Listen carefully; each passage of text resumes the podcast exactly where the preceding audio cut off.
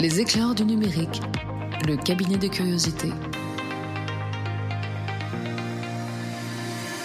Salut tout le monde et bienvenue dans le podcast des éclaireurs du numérique. On a des sujets dont on vous parle en longueur, on a des invités réguliers et puis on a aussi le cabinet de curiosité. Même dans cette nouvelle formule, on le garde et ça fait l'objet d'un ou de plusieurs podcasts d'ailleurs dans lequel chacun d'entre nous, chacun des petits vieux qui sont autour de ce micro va vous raconter un peu son histoire de web ou quelque chose qui l'a marqué ou quelque chose qui rebondit sur l'histoire du web. Et aujourd'hui, c'est Damien Douany qui lance l'opération. Voilà, moi je parle un peu de, culture web. C'est ça, c'est un peu mon, sujet euh, que j'adore traiter. Et je ne sais pas si vous avez suivi récemment quelque chose qui s'est passé. C'est la guerre des pixels. Hein. On connaissait la guerre des boutons. Et bien maintenant, vous avez la guerre des pixels. Euh, mais messieurs, vous avez suivi ou pas euh, ce qui s'est passé récemment sur Reddit et sur Twitch peu, ouais. Mhm. De loin, évidemment, j'ai vu ça dans mon fil Twitter, mais j'ai pas participé. et, et bon, comme j'avais vu déjà Million Dollar Pixel, je me suis fait une petite idée de ce que c'était et je suis passé à la suite, mais j'ai pas vraiment suivi. Million Dollar Pixel, c'était il y a. là, Alors, hein. effectivement, quand on pense à ça, les plus vieux comme nous euh, se rappellent de Million Dollar Pixel. Donc, Million Dollar Pixel, c'était la page, comme son nom l'indique, où en fait on mettait euh, un pixel euh, et l'objectif c'est de faire de, un million. Je me rappelle plus s'il il fallait pas payer un dollar. Je, me rappelle plus. C'était un dollar par pixel, un truc comme ça, je crois. Ça. il devait y avoir un million de pixels, je sais plus. Un truc Bref, il y a quelqu'un qui a réussi à se faire du pognon là-dessus, c'est extraordinaire. Un étudiant qui a fait un million là-dessus. Ouais, ouais, exactement, mais je trouve ça brillant. Et donc l'idée, bien sûr, c'est de mettre un pixel sur une page et de constituer une sorte de fresque collective euh, qui après bah, allait passer à la postérité. Euh, et ben c'est un peu la même idée qui est ressortie de, de, de, de ce, de ce qu'a fait euh, euh comment Airplace, enfin Airplace qui est l'endroit dans, dans, Reddit qui parlait de cette histoire de guerre des pixels. Alors il faut quand même avoir en tête un, un truc, c'est que cette initiative, elle n'est pas nouvelle. C'est un truc qui était sorti en fait en 2017 pour le 1er avril. Donc en fait, l'idée, ça avait été euh, euh, tout simplement de faire, euh, de dire voilà, on fait un, layer, une grille sur laquelle les gens peuvent s'amuser à, faire donc, vous placez un pixel et on s'amuse à faire une œuvre collective. Ça, c'était en 2017.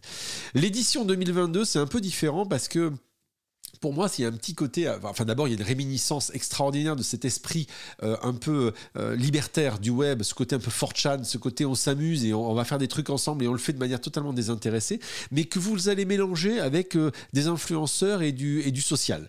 Donc l'idée c'était quoi? Donc en 2022, Reddit réédite, si je puis dire, cette histoire de, de, de, de, Canvas, donc de Airplace. Donc en gros, ils créent une page et ils disent voilà, du 1er avril au 5 avril, eh bien vous allez placer sur une grande, une grande, grande toile virtuelle, vous allez positionner pendant euh, donc 83 heures, je crois, euh, vous allez positionner le, euh, des, pixels.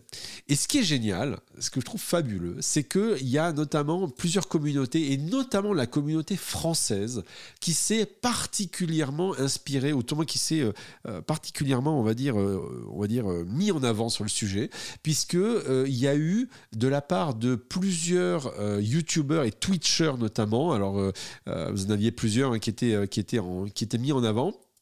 Et donc ces, ces Twitchers-là ont eu pour, objectif de, de créer, on va dire, des, territoires spécifiques sur lesquels la France allait briller. Et donc c'est notamment sur la grande map, hein, c'était notamment en bas à gauche. Donc en bas à gauche, on avait le drapeau français, on a eu Zidane qui s'est créé, on a vu Thomas Pesquet qui est apparu. D'ailleurs, il en a fait sa,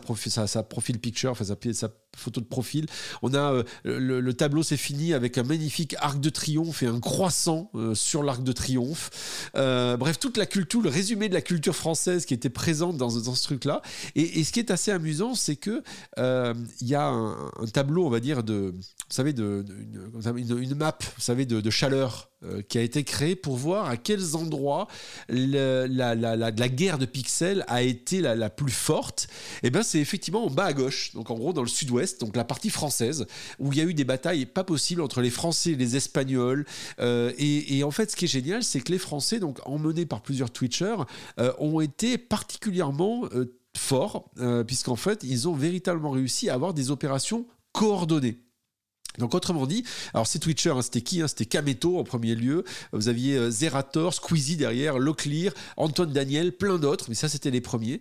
Et, en fait l'idée c'était euh, finalement de créer un univers spécifique où la France brillait, se défendre. Et donc ça fait un petit côté vous savez les jeux de les jeux les jeux euh, les, jeux vous avez euh, vous savez les jeux où en fait vous défendez un territoire et hein.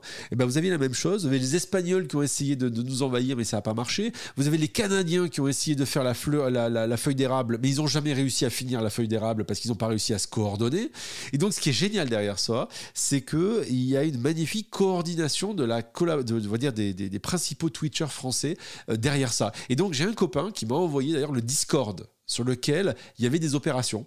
Et c'était particulièrement bien ordonné. Vous aviez en fait euh, des équipes qui faisaient l'attaque, des équipes qui faisaient la défense, euh, des équipes qui, avaient pour objectif de déployer, euh, différents trucs, différents, différents dessins. et ce qui était génial à voir, c'est que lorsqu'il y avait un ordre qui était lancé, sur Twitter aussi, eh bien, vous aviez véritablement à la seconde des choses qui se créaient. Donc ça veut dire qu'il y avait véritablement une coordination derrière totalement virtuelle. Moi, je sais pas vous, mais je trouve ça fascinant. Et, improvisé, et improvisé.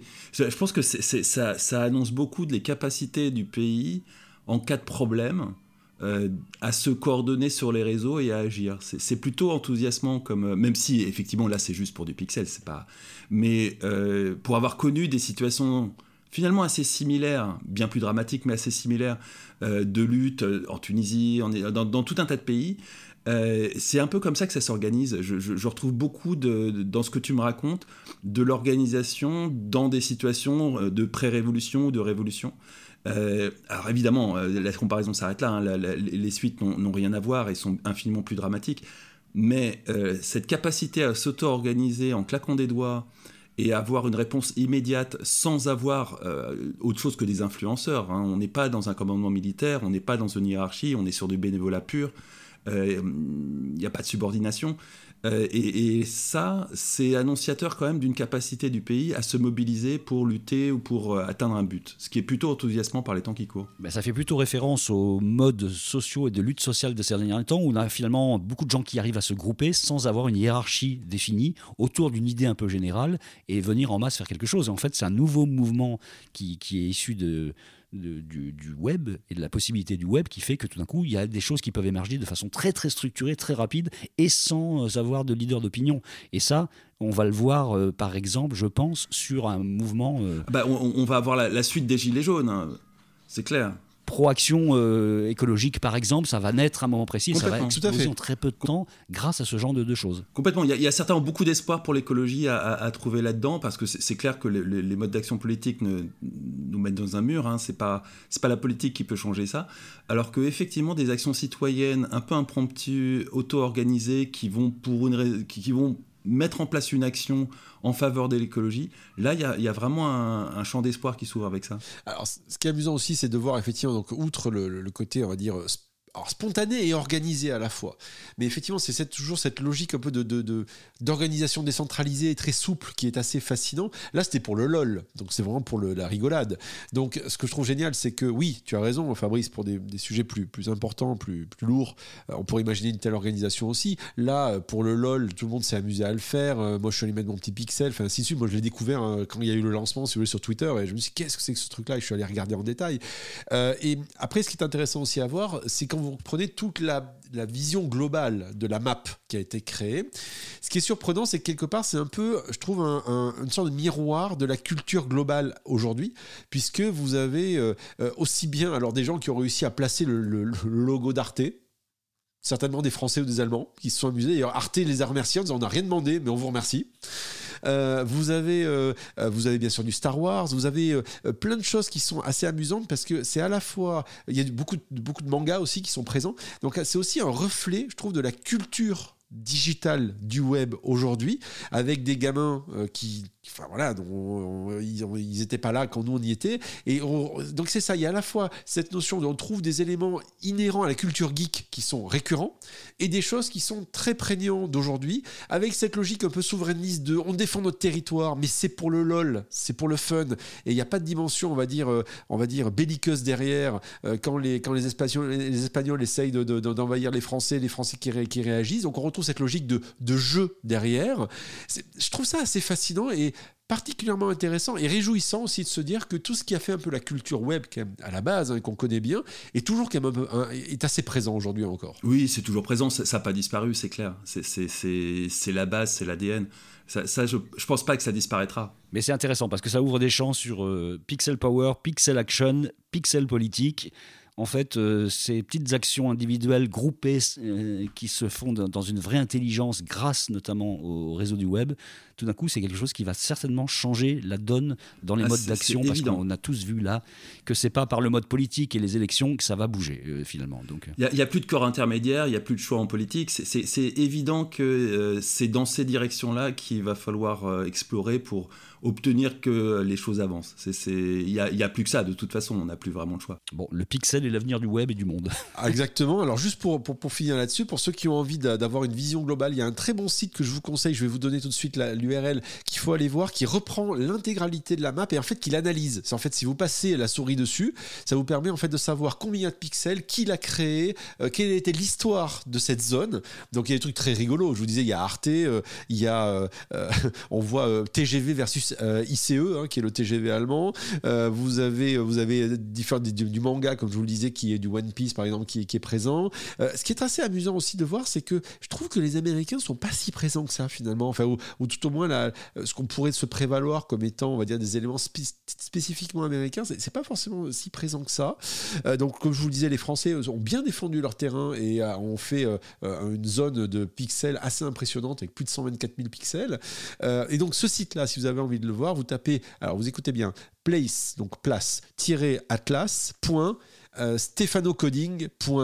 Alors vous trouverez, vous cherchez Place Atlas hein, sur Google hein, euh, et vous allez le trouver dans place-atlas.stéphanocoding, comme ça se dit, hein, F et N-O, stéphanocoding.me. Et il a fait toute l'analyse euh, de, de, cette, de ce qu'on retrouve ici dans, dans, dans, la, qui a été la, Pixel War. C'est vraiment super sympa à regarder et moi je vais, je vais passer du temps à regarder ça en détail. C'est vraiment hyper révélateur. Bon, on mettra évidemment le lien dans le texte associé à ce podcast. dans la description, vous allez, Bon, bah, c'était pas mal ce nouveau, cette nouvelle formule de cabinet de curiosité où on prend un peu le temps de, voir un sujet. C'est donc euh, celui euh, qu'on vous propose dans cette nouvelle forme. On se retrouve euh, bah, la semaine prochaine, par exemple, pour de nouvelles aventures. Exactement. Allez, à bientôt. Ciao. À bientôt. Ciao. À la semaine prochaine. Les éclairs du numérique. Un podcast de Bertrand Lenôtre, Damien Douany et Fabrice Epelboin. Vous avez aimé ce podcast? Retrouvez-nous sur leséclaireursdunumérique.fr.